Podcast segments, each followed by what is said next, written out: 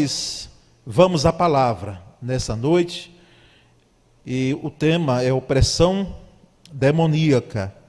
Quero aqui já preparar os irmãos, porque se Deus permitir, na próxima quinta-feira, nós vamos ministrar sobre possessão demoníaca. Não é? Então, opressão é, uma, é um lado da moeda, vamos dizer assim, e a opressão é outra situação.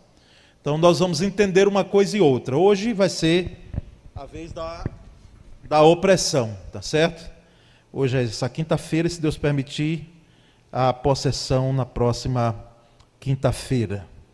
Tentação nós já sabemos, é algo que nós pastores sempre é, estamos citando, pregando, lembrando, mas o fato é que a é, opressão demoníaca é um assunto muito abordado, irmãos, por determinadas denominações, determinadas denominações.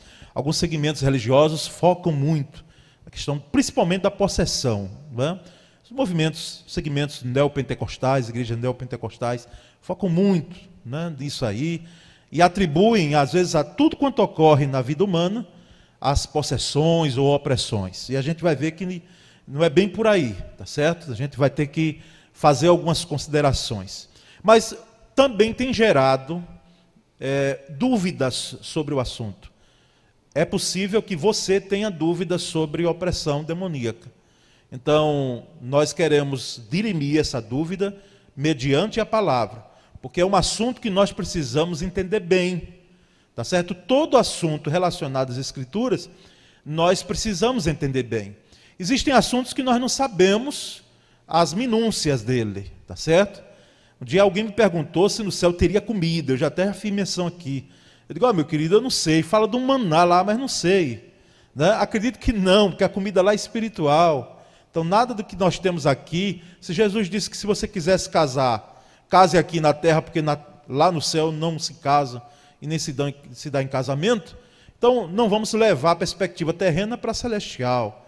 Agora, existem é, temas bíblicos que nós precisamos saber, e saber não é no raso, não. É saber em profundidade, principalmente um tema como esse. A opressão, irmãos, é um nível de ação satânica, é um nível de ação satânica, a qual todos estão sujeitos. Tá certo? Todo ser humano. Eu, é, nessa trajetória de 30 anos lidando com igreja, com congregação, e 20 anos como pastor, é, de forma específica, nós temos notado que a opressão, e os estudiosos do assunto dizem isso, de que todos nós, crentes e não crentes, estamos sujeitos à opressão. A opressão não vem só para crente, ela vem para incrédulo, ela vem para todo mundo. Foi gente, não é? Pode vir, pode vir até, não se escandalize, mas pode vir até para um bebê, para uma criança, tá certo? Porque Satanás não poupa ninguém, os demônios não poupam ninguém, às vezes nos seus ardis. Então, o que é que diferencia? Os graus de intensidade. Uns sofrem mais, uns em determinada situação têm mais opressão, outros menos, e aí não depende da fé muitas vezes, não depende da depende da intensidade mesmo. E depende de alguns fatores que nós vamos abordar um pouco mais lá na frente. Então, opressão vem para todo mundo, tá certo? E a intensidade é que é diferenciada às vezes tem um momento da sua vida que você está passando mais opressão. Outras vezes ela desaparece, outras vezes tem menos. E a opressão é caracterizada pela atuação demoníaca sobre as pessoas, sem que os demônios dominem, não é, dominem suas mentes ou possuam os seus corpos. Porque aí seria o caso de possessão. Não é? A possessão, não quero adiantar o tema da próxima quinta-feira, mas a possessão é quando ocorre ah, o possuir total, completo, da mente da pessoa e do corpo. Mas a, a opressão não. A opressão ela não está no interior, ela está no exterior. Inclusive tem textos da Bíblia que falam isso muito bem. Então, para oprimir, os demônios procuram nossos pontos mais vulneráveis. Tá certo? A opressão, grave bem isso aí. Se de tudo, de tudo do estudo você não gravar, Saia com isso aqui na mente. A opressão, ela é focada pelos demônios, por Satanás, pelas hostes infernais em nossos pontos fracos, em nossas fraquezas, em nossos pontos vulneráveis. Vou dizer uma coisa, usar um exemplo para os irmãos. Não tem opressão nenhuma em relação à bebida alcoólica. Tem até nojo, me dá até náusea. Mas existem outros pontos fracos que eu, como pastor, tenho. Tá certo? E que você tem. Então, são nesses pontos vulneráveis que nós seremos muito mais o que? Oprimidos. Tá certo? Então, grave bem isso aí. Alguns personagens bíblicos, irmãos, eles enfrentaram a opressão demoníaca. Não vamos trazer aqui a lista de todos, mas alguns. Eu, inclusive, depois que preparei, tive que sair cortando aqui acolá, porque senão ia ser uma conferência. A gente tinha, tinha que ter mais tempo aqui, não é? Então, alguns personagens passaram, enfrentaram isso. O primeiro deles que eu estou trazendo, Saul. Muito conhecido esse episódio de Saul, a história de Saul. Para quem não conhece a história de Saul, vá lá até o livro de Reis, lá no livro de 1 Samuel, que você vai ter uma noção muito é, minuciosa da vida do rei Saul. E em 1 Samuel 16, 14 a 16, eu já dei uma, uma canja ali para os irmãos, já botei o texto ali, tá certo? Para a gente ganhar, inclusive, aqui esse tempo, se a gente pudesse ouvir as leituras bíblicas, mas o passar de microfone, enfim. Então já está o texto ali, 1 Samuel 16, 14 a 16. Diz assim: tendo se retirado de Saul o espírito do Senhor, é? da parte deste, um espírito maligno o atormentava. Então os servos de Saul lhe disseram: Eis que agora um espírito maligno enviado de Deus te atormenta. Manda, pois, Senhor nosso, que teus servos que estão em tua presença busquem um homem que saiba tocar harpa, e será que quando o espírito maligno da parte do Senhor vier sobre ti, então ele a dedilhará e te acharás melhor. Eu estou lendo aqui a ARA, não é? A revista atualizada, a Bíblia nessa versão. Eu, existem versões mais atuais, não é? como a, a NVI, que eu também aprecio muito, mas às vezes no texto bíblico a ARA, ela, embora tenha alguns termos mais rebuscados, mas são muito mais próximos daquilo que a gente quer para poder explicar em relação à Bíblia. Aqui, irmãos, é preciso que se note algumas observações em relação ao texto. Aqui, Saul já estava com aquela doença emocional, certo? Uma doença emocional, mas não era só uma doença emocional, era também uma opressão através de Satanás que estava na vida do rei Saul. E essa opressão tal que aqui, inclusive, no texto, diz que o Espírito do Senhor saiu dele, se retirou dele. Os irmãos notam que na antiga aliança, o que é que ocorria no Antigo Testamento? O Espírito de Deus, ele vinha para a liderança, mas não era algo permanente. Se houvesse um desvio de conduta do líder, esse Espírito, ele se retirava. É diferente de nós hoje, na nova aliança, na aliança da graça. Porque o Espírito de Deus não sai. Ele pode se entristecer e se entristece quando o crente peca ou quer viver uma vida de pecado, mas não sai, ele permanece. Não é porque o Espírito Santo não é não é a ação dele como essa ação do Antigo Testamento. Mas aqui no Antigo Testamento era assim. Ele não, vinha, não veio para todo o povo, ele vinha para, para os líderes, ele vinha para alguns reis, para os profetas, e quando houvesse um desvio de conduta, como foi o caso de Saul, esse espírito se retirava. Agora, a atenção minha aqui é esse espírito maligno que veio da parte do Senhor. Aqui no texto está colocado. Eu chamo a sua atenção de que aqui está a narrativa, tá certo? Da fala dos servos de Saul. Aqui na Bíblia nós temos tudo, mas aqui é a narrativa dos servos, é o entendimento dos servos sendo narrado aqui, tá certo? Então, esse é um primeiro aspecto que eu quero destacar em relação à opressão aqui. E segundo, por que é que eles estavam falando aqui que esse espírito maligno vinha da parte de Deus, da parte do Senhor?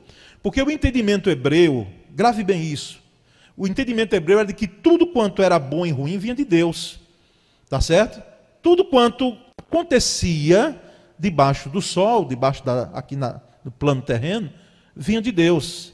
Então, esse espírito maligno, né, eles atribuem também vindo de Deus, era como se Deus estivesse incitando aquilo ali, mas a gente entende que era uma permissão. Quando a gente vai estudar o, o que os estudiosos é, entendem como tanto a, a, a, o que é que a língua quis dizer, a escritura e o contexto do texto, é uma permissão de Deus. O coração de, do rei Saul estava afastado do Senhor, estava desviado mesmo, e ele permite que aquele espírito mal, maligno, é? porque assim, vamos pensar comigo, é, de Deus pode vir um espírito maligno? Não, não pode. Até a questão da criação do mal, ela não é o nosso foco hoje, mas ela é muito debatida nos centros teológicos. Então, essa ideia de criar né, o mal é algo também ligado à soberania de Deus. Quem é que somos nós para podermos nos, nós mergulharmos aqui na, na profundidade dessa expressão? Mas assim, que fique claro, irmãos, aqui um desvio de Saul, uma brechona que ele deu e por isso enfrentou essa situação. Outro personagem é Pedro, Simão Pedro, apóstolo Pedro.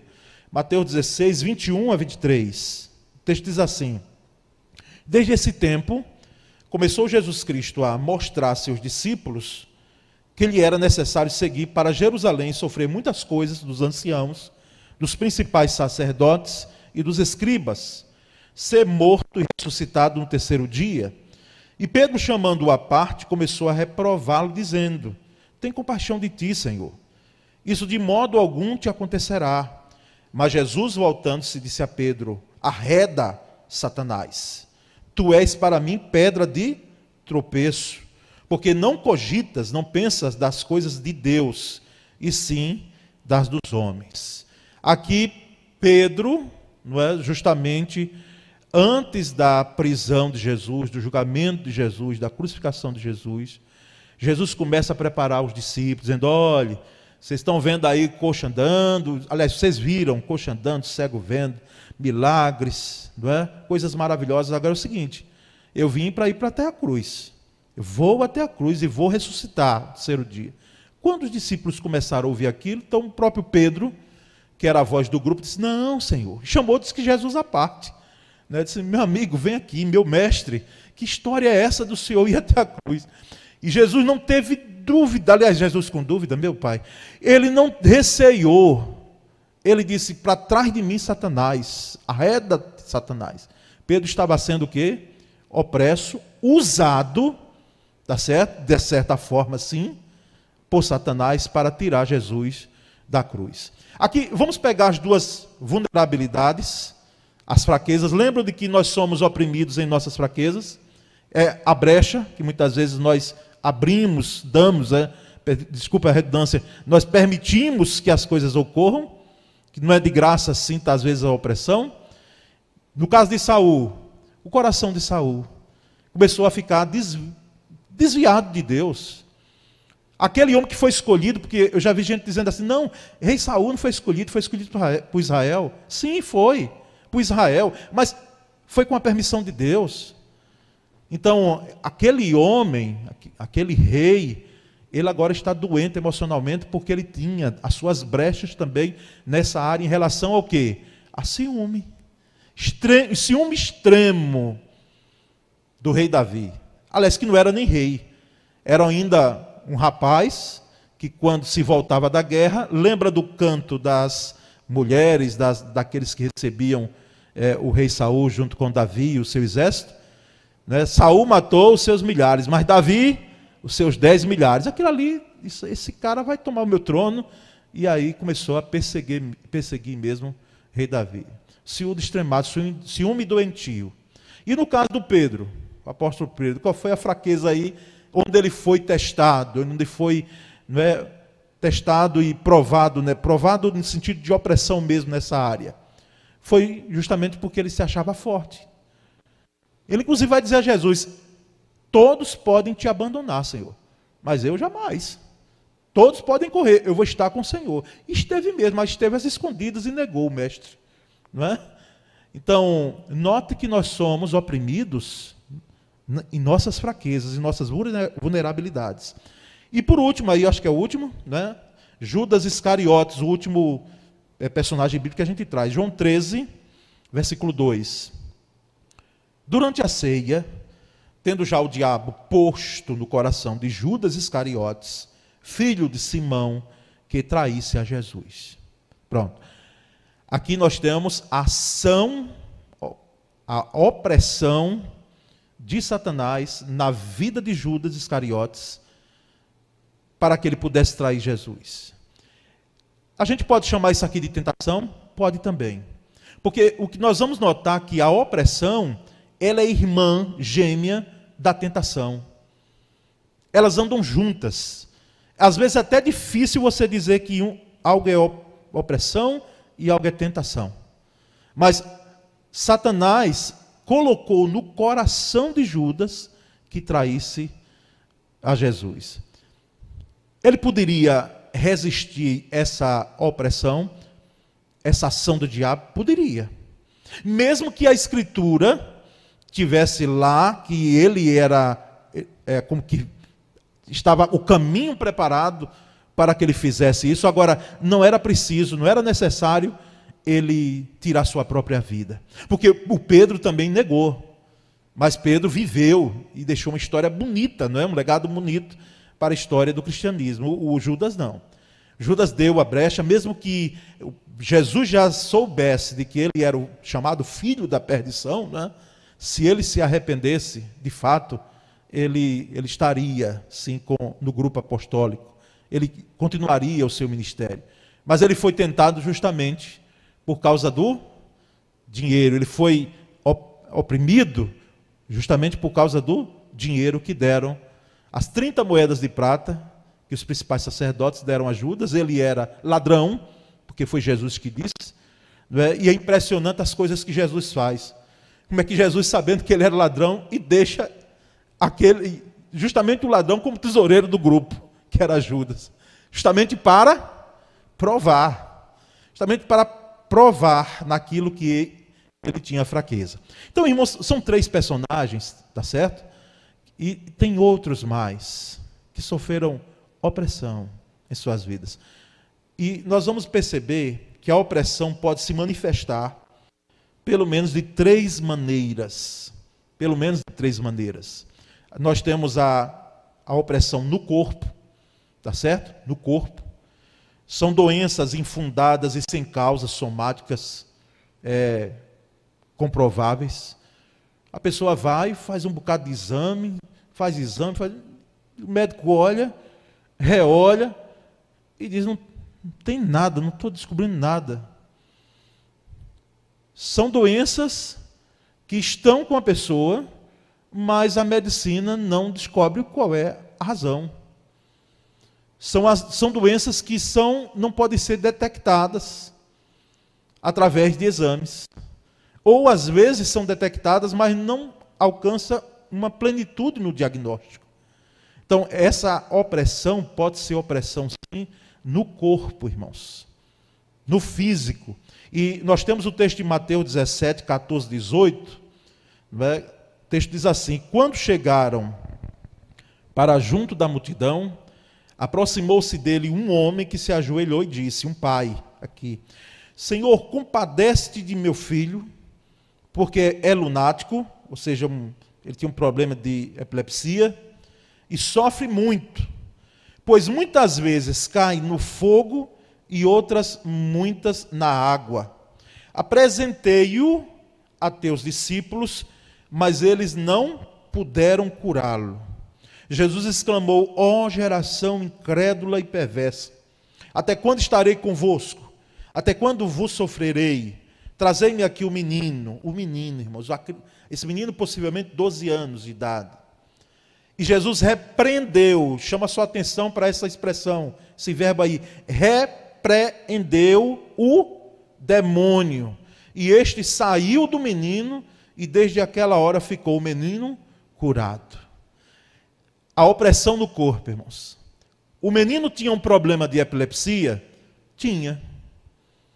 Agora, Satanás, como eu já disse outras vezes, ele pegava carona, os demônios pegavam carona na doença do menino. Ele tinha um problema de epilepsia, mas ele tinha também uma não apenas uma opressão, mas esse caso aqui a gente, quem sabe, pode fazer a leitura da possessão. É porque o texto ainda fica na margem, muito focada na doença. Embora tenha a expressão curá-lo, que o pai chega para Jesus e usa a expressão, ele o trouxe para os seus discípulos e eles não puderam curá-lo. Mas Jesus não encara como uma doença. Jesus encara como quê? Como uma opressão. Como uma ação de Satanás na vida daquele menino. E por isso que Jesus repreende. Irmãos, note bem isso. Existem questões de saúde, isso não é generalizado. Não saia dizendo, olha, o pastor Paulo Sérgio diz que toda doença eu tenho que repreender. Em nome de Jesus, não estou dizendo isso.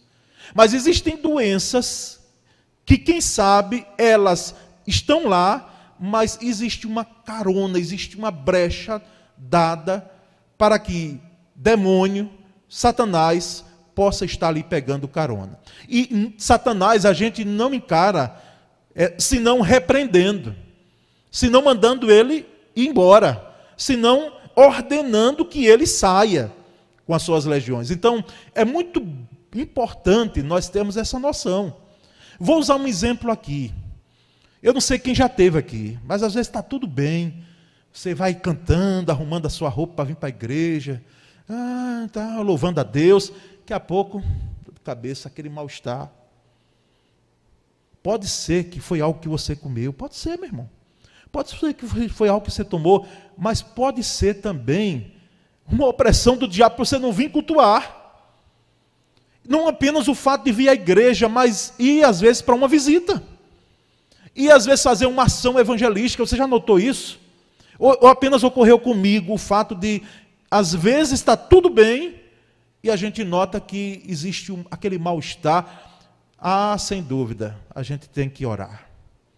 A gente tem que orar. Olha, irmãos, eu estava para fazer uma visita, fiz recentemente, uma visita à tarde, a pedido de alguém daqui da igreja, a uma família parente, uma menina que a gente não sabe bem como as, são as coisas, né? mas está tendo um caso de possessão tal, e ali eu vi mesmo, é, é, não, não teve manifestação quando estava lá, mas vi o vídeo e é possessão.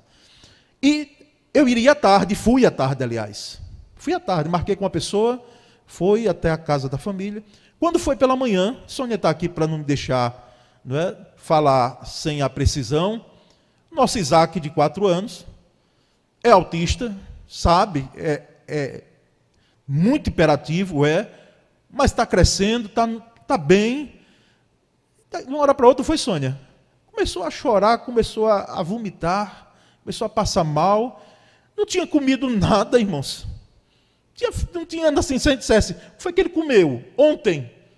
Porque de manhã, tudo tranquilo, foi logo quando acordou. Aí, o que é que você pensaria? Sônia, não vamos levar para urgência. Porque assim, vamos levar para urgência, né? Pai e mãe. E, e às vezes era para levar mesmo. Mas só que eu liguei a visita tarde. E eu digo, traga Isaac aqui, vamos ali para o quarto. Dobramos nossos joelhos, eu fiquei, pusemos a mão no Isaac. Repreendemos toda ação do diabo na vida daquela criança. Ele queria tirar o foco nosso. Da gente poder, mexendo com quem? Com os nossos filhos. Porque quando Satanás não pode com você, ele mexe com quem? Ele mexe com o filho, ele mexe com o familiar. Para lhe tirar do foco de servir a Deus de amar ao Senhor, de, de seguir a caminhada. Então repreendemos de uma hora para outra, Sônia, não foi? De um momento para outro, ó Isaac bem, e se alimentou e pronto. Quando eu chego à tarde, a pessoa que é daqui da igreja que me contou, pastor, foi difícil chegar aqui. Eu digo, não me conte nada, porque eu já sei. Eu já sei, porque do lado de cá também eu passei. Não é? Então, no caso de enfermidades, de mal-estar, tenha discernimento de Deus que às vezes não é para você, às vezes é para você repreender mesmo. Certo? Nem todos, mas tendo a noção clara, e Jesus dá, o Espírito Santo dá na hora, né? E você pode repreender. Outro texto é o Lucas 13, 10, 13, 16. Esse texto interessante também. Ora, ensinava Jesus no sábado, numa das sinagogas. Interessante, a, a mulher estava na sinagoga, Jesus estava ensinando na sinagoga, no templo, né, vamos dizer assim. E veio ali uma mulher possessa de um espírito de enfermidade. Havia já 18 anos, andava ela encurvada, sem de modo algum poder endireitar-se. Vendo a Jesus, chamou-a e disse-lhe: Mulher, estás livre da tua enfermidade. Impondo-lhe as mãos, ela imediatamente se endireitou e dava glória a Deus. Por que motivo não se devia livrar, disse Jesus, já o versículo 16 já, deste cativeiro, em dia de sábado, esta filha de Abraão, a quem Satanás trazia presa há 18 anos. Precisa de explicação aqui, irmãos? Não está claro? A mulher tinha uma enfermidade há 18 anos, andava encurvada. Não saia dizendo que todo encurvado, pelo amor de Jesus, ele está ele tá endemoniado, ele está opresso. Porque tem gente, e eu conheço irmãos nossos que servem ao Senhor e tem mesmo problema de encurvado e não tem possessão nenhuma, ao contrário eles repreendem Satanás. Mas nesse caso aqui, essa mulher, 18 anos, ela vinha encurvada, ela tinha um problema no corpo, problema de saúde, porque Satanás pegava a carona, oprimia essa mulher, e inclusive o texto diz aqui que ela era possessa. Não é? E Jesus repreende, e Jesus traz cura àquela mulher, aquilo traz indignação aos aqueles religiosos ali da época, diz, como é que pode dia de sábado curar? está trabalhando. Né? E Jesus aí diz: como é que eu podia deixar essa filha de Abraão, essa filha de Deus, né, possessa, nesse caso aqui, não apenas oprimida, mas o termo diz possessa, pelo diabo, pegando carona na enfermidade dela. Então, os irmãos estão notando? Então, no corpo, você pode ter uma opressão no corpo. Segundo, na mente é uma segunda área, na mente. A mente é o maior campo de batalha entre o homem e Satanás. Não tenha dúvida disso. Pode até ser que o seu pé esteja doendo, a sua perna, o seu braço, mas é na mente. Quem é que lembra da mensagem domingo pela manhã? Usando o capacete da salvação. É na mente. A batalha ferrenha é na mente. Os dardos inflamados não vêm apenas no corpo, ele vem principalmente na mente. As forças malignas tentam se aproximar ao máximo de nossa mente, lançando as setas do diabo. É na mente que nascem muitas, muitos pecados, é na, na mente que nascem muitas transgressões, é na mente que muitas vezes a gente se entra num equívoco assim tão grande em relação às coisas espirituais, e tem gente que começa a vida cristã bem e no meio do caminho ela se perde. Por quê? Porque se deixou levar pelos dardos inflamados do maligno na mente. E terceiro e, último, onde é, existem essa ação mais presente da opressão, nas circunstâncias. Os demônios procuram agir, note bem isso, nos acontecimentos que nos cercam no dia a dia. No dia a dia. Você sai para resolver uma coisa, aquele dia, meu querido, vai ser uma batalha para você. Porque é no dia a dia, muitas vezes, nas circunstâncias do dia a dia, que essa opressão ocorre. E não ocorre apenas na sua mente, ela ocorre na mente de outros. Ela ocorre, às vezes, até no ambiente que você está. Eu sei que é um exagero, ou foi um exagero dos segmentos de batalha espiritual, não é? Está vendo demônio tudo quanto é lado. Mas quem é que pode negar que um, um local, um ambiente, ele tenha uma presença atuante do diabo? Quem é que pode negar isso? Nós alugamos uma casa nesse período de que tivemos como pastor auxiliar aqui, não é? Alugamos uma casa e a casa dentro das condições, mas depois começamos a ter algumas coisas na, na casa, alguns episódios na casa. Poliana começou a ter alguns sonhos né, que, que traziam temor. Nós acordamos uma noite ela gritando, e aí narrou os sonhos. Havia naquele local não é? especificamente dentro daquela casa, algumas, alguns episódios. Quem foi que disse que, que a, a gente não pode ouvir, às vezes, algumas vozes? Porque eu já ouvi. E aí pensei que era a Sônia falando. O que foi, Sônia? Falou, não, eu também já ouvi. Repreendemos e descobrimos, não é? por isso repreendemos, que ali naquele local tinha, feito, tinha sido feito, naquela casa, em determinado local dela, alguns rituais. Algumas velas tinham sido acesas ali, não é? Informações que nós tivemos, repreendemos. Esse lugar agora aqui é santo, porque eu já vi, se você for em Carira, em nossa igreja lá, Batista em Carira, ali, antes do pastor Leonardo tomar o local e decidir que ia fazer ali mesmo a igreja, porque nós tínhamos a congregação lá, e as pessoas da cidade não iam, porque ali tinha sido um bordel, tinha sido bar, e inclusive tinha tido algumas coisas lá, e as pessoas tinham receio de ir para ali. Eu conheço o sertanejo, sou casado com uma, não é? E fica esse estigma na cidade. Fica em nós aqui na cidade, não é? Uma cidade um pouco maior, imagina no interior.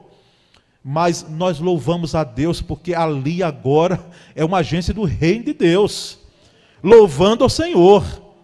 Então, repreendemos porque existe também na mente, na mente de outros e às vezes até no local. Circunstâncias tentam nos abalar emocionalmente, muitas vezes demônios, não é? e enfraquecer nossa comunhão com Deus. Esse aqui é o objetivo deles. Enfraquecer nossa comunhão com Deus e nos abalar emocionalmente, desestabilizar você emocionalmente, para que você faça coisas e diga: puxa, como é que eu fiz aquilo? Meu Deus, como eu perdi as estribeiras, como eu perdi o controle emocional. Eu falei coisas que eu não deveria, porque não foi apenas uma questão de gênio, meu querido. Foi uma brecha que você deu para que você pudesse ter descontrole emocional e aí pudesse, nesse caso, diante da opressão, porque não tenha dúvida, diante da opressão, você pudesse agir daquela forma. E o objetivo do inimigo é a, a nossa comunhão com Deus, ele quer minar isso. Vamos adiante, irmãos. Dr. José Maria, que é um psiquiatra cristão, com sua experiência, ele delineou quatro aspectos que minam opressivamente a vida cristã. Minam mesmo. Primeiro deles, falácias. Então, pode ser que o termo para alguns seja um termo complicado, novo, mas são argumentos fracos. Argumentos pueris, argumentos que não se sustentam diante de uma análise aprofundada. São desculpas de pena de si mesmo, doutor José Maria coloca. Gente que tem uma autocomiseração, né? gente que você olha e muitas vezes ela tem a, aquele rosto de assim de sofredor, né? aquela pessoa diz, olha, estou sempre sofrendo, é como se às vezes até a dor, nós já falamos isso aqui em outro momento, ela quisesse chamar a atenção de outros pela dor que ela é, está passando. E ela tem aquela atitude assim, muito de fragilidade, para que outros tenham pena. Isso é falácia. O inimigo pega carona aí e oprime mesmo, não é? Porque o que ele quer é que às vezes a gente fique assim mesmo, não é? Ele quer ver gente assim. Cabe, não é que você vai estar sorrindo e pulando, não. Mas irmãos, qual é a estratégia do diabo? É justamente essa que você tenha pena de si mesmo, que você fique remoendo a sua dor, o que fizeram com você. Ah, mas não podia fazer aquela traição, aquela palavra, aquela dor, aquilo, aquilo outro. O inimigo pega carona aí. Segundo, culpar os outros. Oh, Deus, fala. Por defeito dos pais, às vezes os pais erram mesmo. Tem pai e mãe que às vezes não exercita paternidade e maternidade, erram muito. Mas às vezes o problema está lá na opressão do filho. O filho olha para o pai e para a mãe e só vê um culpado. E quando ele está numa fase chamada adolescência, início da juventude, ele, em vez de dizer, trazer para ele a responsabilidade, ele sai culpando. E os pais são os primeiros. Principalmente se ouve dos pais que ele não foi planejado. O irmãozinho dele, mais velho ou mais novo, foi, mas ele não foi. Então, quer dizer, nasceu como um acidente. Não é? Nasceu sem ser esperado, nasceu é, de forma ocasional. não estava sendo esperado. Como um, um, alguém um dia não, pastor, meus pais não me amam porque eu não fui planejado. não, é? não fui planejado.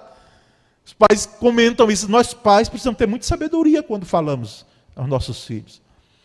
Porque às vezes o comparar, às vezes o falar, coloca os filhos em situações que eles não estão preparados emocionalmente para lidar com aquilo. Não é? Faça como seu irmão, seja estudioso. Faça como sua irmã, seja aplicada. Isso aí você está colocando, meu querido, sementes, na realidade, de maldição mesmo. Porque é uma comparação, eles são diferentes. Quem tem dois filhos aqui sabe. Estou olhando aqui para a Diácono Jucília, tem lá Fabrício e tem, e, e tem Fabiane, não é? Então, são diferentes, nasceram dali da mesma barriga, mas têm as diferenças. Então, tra deve tratar de forma diferenciada. Culpar os outros, culpar pais, alguém da família, alguém da família, ou é um irmão, ou é um tio. No pastor, culpa muitas vezes vem. A gente, pastor Flávio, já às vezes já até está calejado já, e sabe de onde vem, sabe por que vem, e sabe como vem, não é? A culpa é do pastor, culpa é isso, tal. Os irmãos imaginam que eu já fui culpado. Porque alguém fez o casamento, se divorciou, e fui eu o celebrante. Fui eu o celebrante. Quantos casamentos nós já fizemos aí? E o divórcio chegou como culpa para o pastor. Culpa-se pastor, culpa nos irmãos. Ah, mas o irmão fulano, o irmão, os irmãos, a igreja. A igreja é que é culpada porque o meu filho, já ouviram isso? O meu filho, ele ia lá para os embaixadores, mas depois não teve atenção, não houve cuidado, a igreja desprezou, ninguém visitou, tal, então a igreja é culpada. Isso aí é opressão do diabo, irmãos. Às vezes pode ser o que ocorrer mesmo, um descuido, uma falta de atenção pastoral, pode, e ocorre. A falta do cuidado da igreja, pode. Mas quando isso aqui toma uma, um corpo de que só há o culpado do outro lado, aí tenha certeza que a opressão é opressão forte. C. Distração ou entretenimento é uma palavra mais moderna. Distração, entretenimento. Não é nem lazer, porque o lazer é bom. O lazer é bom. É muito bom. Agora, a distração aqui no sentido de procurar alegrias mundanas, irmãos. Pois o espiritual se torna um, um fardo. Então, é gente que cansa em estar em culto, cansa em vir à igreja, mas está se distraindo, está tendo entretenimentos em outros locais. E lá não cansa. Lá não cansa. Às vezes se vai para locais ou se tem assistência a algumas questões que você e eu nós participamos, como, por exemplo, nada demais, mas assistir um filme. Como é que hoje um filme de uma hora e meia, duas horas, nós assistimos quando gostamos muito bem e nós nos cansamos, às vezes, de ficar uma hora e meia na igreja? Tem gente que tem uma impaciência, olha porque eu parei de olhar. Porque tem uns que olham assim o relógio como se dissesse: termine logo, pelo amor de Deus, pastor, que eu quero ir embora. Eu estou perdendo meu tempo aqui. E a gente fica, às vezes, olha de cara e diz: Pai do céu, como é que pode? Não é? Distração, irmãos. O entretenimento. Vou falar uma palavra aqui, dizer aqui algo que precisa ser bem entendido, para não ser distorcido. Nós, pastores, até pensamos, uma boa parte, de que passada. Estamos em pandemia, mas passado esse, esse período e o retorno para a igreja, nós teríamos um boom. Gente volta, e tem gente que está com sede de vir à igreja. Tem gente, mas tem outros que não estão nem aí, irmãos. Outros não voltarão. Não voltarão. Infelizmente. Poucos, graças a Deus, mas não voltarão mas estão no entretenimento. Rede social eu tenho. E alguém já disse, pastor, se eu fico olhando, eu fico olhando sim. Às vezes até a roupa que coloca. Uma roupa que crente não poderia. Já estou fugindo do tema, né? Mas está vindo, então vamos lá. até uma roupa que não poderia ter, ser postada numa rede social. Roupa muito íntima, muito curta. Mas nós sabemos que não está vindo à igreja, mas está indo para praia. Está indo para praia. Vá para praia, meu irmão. Agora, cuidado com a distração. Equilibre. Porque nós sabemos que estamos sim no momento de pandemia. Mas o fato de estarmos aqui nos dá a graça de nós podermos voltar ao que durante meses nós não poderíamos. E alguns se esfriaram na fé mesmo. Dúvidas. O Dr. José Maria, psiquiatra cristão, coloca. Começa a duvidar da salvação. Será que sou salvo mesmo? Né? Aquilo que a gente domingo, foi, foi domingo a gente colocou aqui. Será que sou salvo mesmo? Eu? E aí o inimigo vem e diz: Mas rapaz, você. Você pensa que eu não vi você, o que você foi, o que você fez, as escondidas? Você pensa que engana seu Deus? Eu vou lhe desmascarar na frente dos outros. Você quer dar uma de santinho, mas você não é. E aí começa. Você não é salvo coisa nenhuma. Está vendo que você não presta para ser crente? Caia na real, meu irmão. E aí vem, irmãos, questionamentos em relação a doutrinas. E por fim, a própria palavra de Deus, ela é muitas vezes colocada de lado. E a pessoa chega ao desvio. Ela se afasta da fé. Chegando meio para o final agora, irmãos. Considerações, irmãos.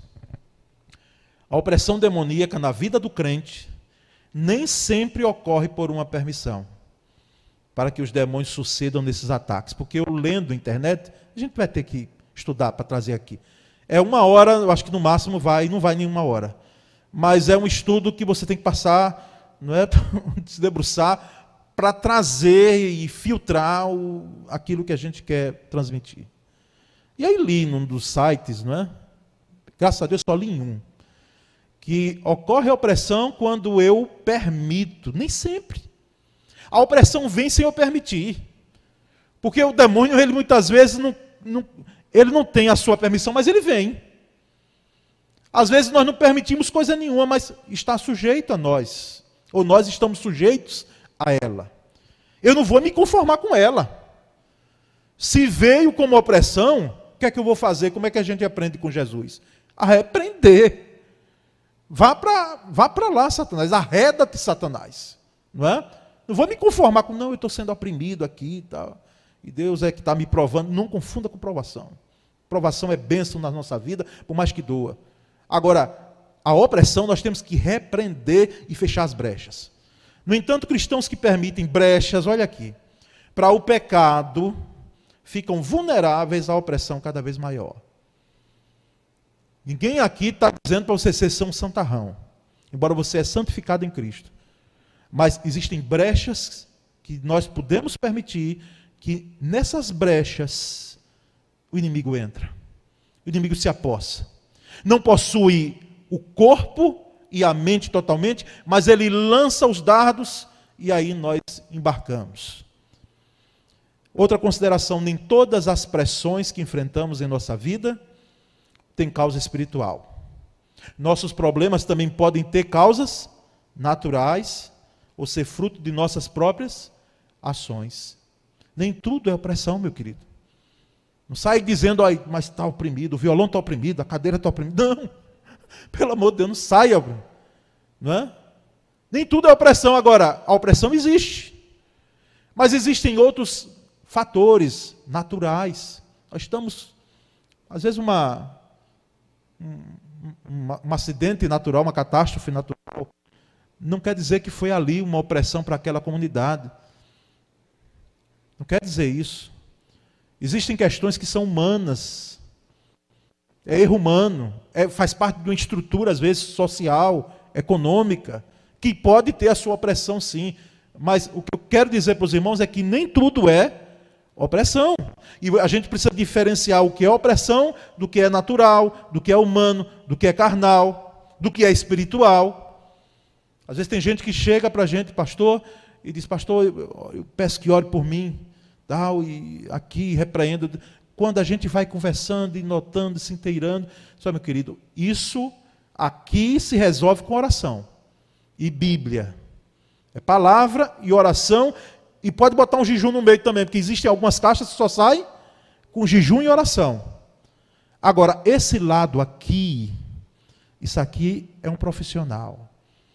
Procure um crente nessa área de preferência, profissional bom, na área de psicologia ou até psiquiatria, porque nós já estamos começando a sofrer as consequências desse período. Os irmãos nossos, é até natural que isso ocorra, mas vamos atrás. Vamos atrás. Psicólogo não é coisa do diabo, não. Psicólogo é, foi gente que Deus colocou na nossa vida, e quando ele é bom, e quando ele tem um conhecimento do Evangelho, melhor ainda, para poder nos ajudar. Também pode acontecer, irmãos, que um problema tem várias causas, físicas, mentais, espirituais, que precisam todas elas ser tratadas. Às vezes não é uma causa só. Às vezes não é só a pressão, tem a opressão, tem a questão mesmo de saúde do corpo. A doença tem a enfermidade. E precisam ser identificadas e tratadas. Fechando, irmãos, referências bíblicas, algumas, não é porque eu não ia trazer todas, que indicam a vitória sobre a opressão.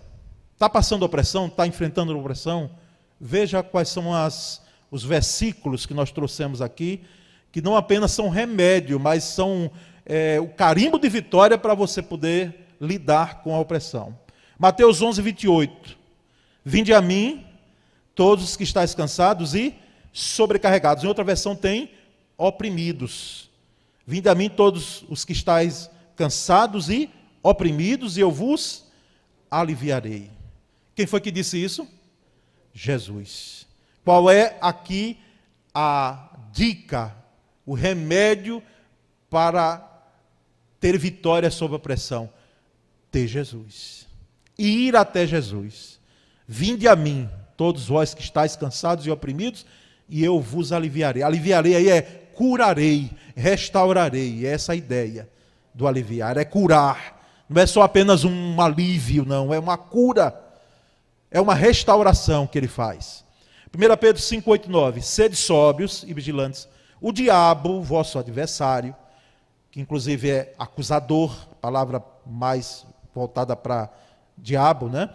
Anda em derredor, é opressão, possessão, ele vai lá dentro, ele toma mente e corpo. Anda em derredor. Pedro está falando aqui a quem? A não crentes? Não, ele está falando a, aos crentes, às igrejas. Anda em derredor como leão que ruge, procurando alguém para devorar. Qual é o remédio? É fazer entrevista com o diabo? É ver o. Qual é? Não. Resistir. Resistir-lhe firmes na fé, certo de que sofrimentos iguais aos vossos estão se cumprindo na vossa irmandade espalhada pelo mundo. Ou seja, tem gente que está passando a mesma coisa que você e quem sabe pior. Os nossos irmãos. Então, resistir. A palavra-chave aí é o verbo resistir ao diabo. O resistir aqui é justamente não correr, não ter medo. Porque em nome de Jesus, note bem isso, crente. Em nome de Jesus, quando você está com a autoridade dada por Jesus, e só novo, aquele que nasceu de novo, aquele que é nascido, aquele que tem experiência com Cristo, aquele que tem Jesus no coração, pode fazer isso, não é? Ele lhe deu autoridade para que você possa resistir ao diabo e vencer aos ardis de Satanás. Outro texto. 2 Coríntios capítulo 10, versículos 4 e 5. Porque as armas da nossa milícia não são carnais, e sim poderosas em Deus para destruir fortalezas anulando no, nós sofismas e toda altivez que se levante contra o conhecimento de Deus. E levando cativo todo pensamento à obediência de Cristo. As nossas armas não são carnais, não são humanas. Elas são poderosas em Deus. Lembra da armadura de Deus? Então, como é que nós vamos vencer a opressão? Usando a armadura de Deus. As peças da armadura de Deus, resistindo ao diabo. E por último, Tiago 4,7: Sujeitai-vos, portanto, a Deus, ou seja, jogue-se diante de Deus, dobre-se diante dele, reconheça o senhorio dele, reconheça a, a, soberania, seja alguém que esteja alinhado com Deus, mas resistir ao diabo e ele fugirá de vós. Eu não quero saber, em nome de Jesus, nenhum crente da primeira igreja, nenhum membro, correndo com medo quando vê alguém endemoniado. É claro que a gente não vai estar chamando, porque tem uns segmentos religiosos que chamam o diabo, depois que o diabo vem, aí ficam sem saber o que faz com ele. Mas em nome de Jesus, Deus lhe deu autoridade para você enfrentar. Para você enfrentar. Para você resistir. E ele foge. Às vezes, quando é legião, quem sabe aqui, e já lidou com isso, vai entender muito bem. Porque uma das coisas que eu peço a Deus é que você tenha pelo menos uma experiência de você poder orar por alguém, repreender o diabo de alguém demoniado. Se você nunca viu isso, eu estou pedindo a Deus aqui que Ele dê essa experiência, porque muitas vezes tem crente que precisa passar por isso. Porque ele desconhece, irmãos, como é terrível. Quando o inimigo toma mente e corpo, irmãos, é de dar dó. É de ter compaixão daquela vida. Porque alguns, inclusive, matam outro possessos. Isso para a ciência jurídica, não sei como é que eles vão analisar. Mas então vão lá possessos. Então, o diabo foge, meu querido. Às vezes até dura uma legião, demora às vezes uma noite inteira. E você fica o bagaço aqui, estou falando para a gente, estou olhando aqui alguns que já tiveram essa experiência. A gente fica cansado como se trabalhasse o dia todo, você carregando pedra e você fica quebrado, mas ele sai. Ele sai. Se der brecha, volta. E volta pior. Mas a gente ora, porque, irmãos, em relação. Já estou entrando na possessão, mas é uma deixa já para a próxima quinta. Se não houver conversão, irmãos, que o objetivo é conversão. Se não houver conversão, a possessão em uma vida que Satanás já colocou olhar, e é como se escolhesse ali para ser cavalo, como os próprios demônios falam dele, se não houver conversão, então a, a gente pode expulsar, mas retorna. Por isso que nós devemos almejar a conversão. A conversão para que não haja possessão.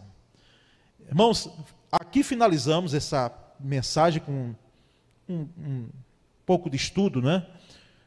Para nós nessa noite. E eu espero que você saia, talvez com até alguma dúvida, e me pergunte depois. Tá certo? Se gerou alguma dúvida, pode ser ótimo. Vamos dirimir a dúvida, mas que você saia com esse assunto mais claro na sua mente, em relação à opressão. Não confunda. Opressão, ela tem um endereço certo, ela pode parecer com outras ações do diabo, mas nós precisamos resistir. Resistindo, tendo vida com Deus, nós somos vitoriosos. Amém, irmãos? Vamos orar nesse momento.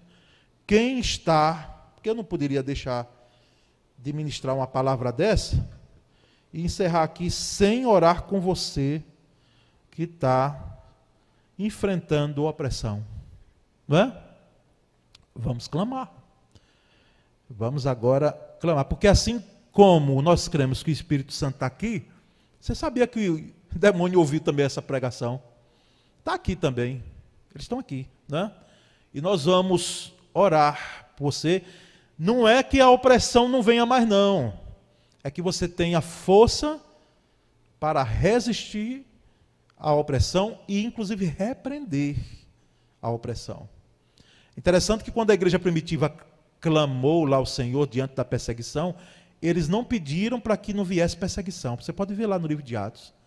Eles pediram o quê? Quem é que lembra? Ousadia. Senhor, dá-nos ousadia, dá-nos poder, para que nós possamos, mesmo diante da perseguição, desse, desses, dessas, das autoridades que estão dizendo que é para a gente silenciar e não falar mais em nome de Jesus, dá-nos poder para testemunhar. Então, dá poder, Senhor, a cada servo teu aqui, para poder resistir e repreender mesmo Satanás e, e demônios né, diante da opressão. Vamos ficar em pé nesse momento.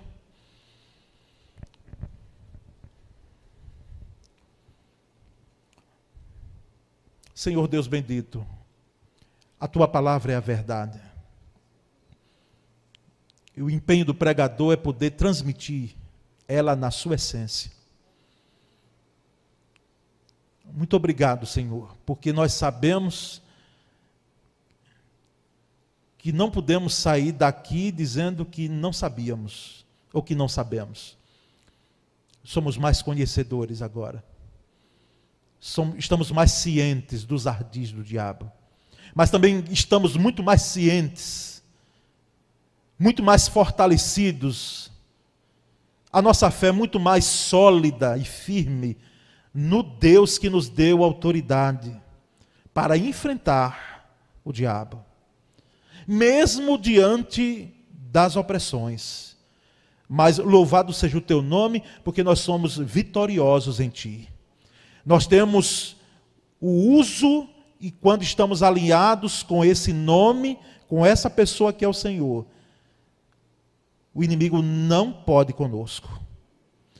Portanto, Pai bendito, eu intercedo com o meu irmão e a minha irmã agora está enfrentando opressão em áreas de suas vidas. E nós aqui podemos ver que são áreas que muitas vezes nós somos vulneráveis. São os nossos pontos fracos que muitas vezes Satanás vem e coloca ali os seus dardos. Pai bendito, em nome teu, nós pedimos agora a força, poder do alto, mas recebereis poder ao descer sobre vós, Espírito Santo. Senhor, capacita cada um com poder, a dinamite que vem do Senhor, para podermos enfrentar, para podermos discernir os ardis do diabo e podermos entender aquilo que não vem dele, para que possamos, ó Deus, ter saúde, e força e graça e vitória em todas as áreas da nossa vida. Nós, pois, te agradecemos, rendemos a Ti toda a honra e toda a glória. E louvamos o Teu nome porque somos mais do que vencedores, como diz a Tua palavra. Louvamos o Teu nome porque maior é o que está em nós do que o que está no mundo. Louvamos o teu nome, porque aprova o Senhor estar conosco no meio da luta. Nós te agradecemos a ti, Senhor. Oramos em nome de Jesus. Amém. Graças a Deus. Glória a Deus.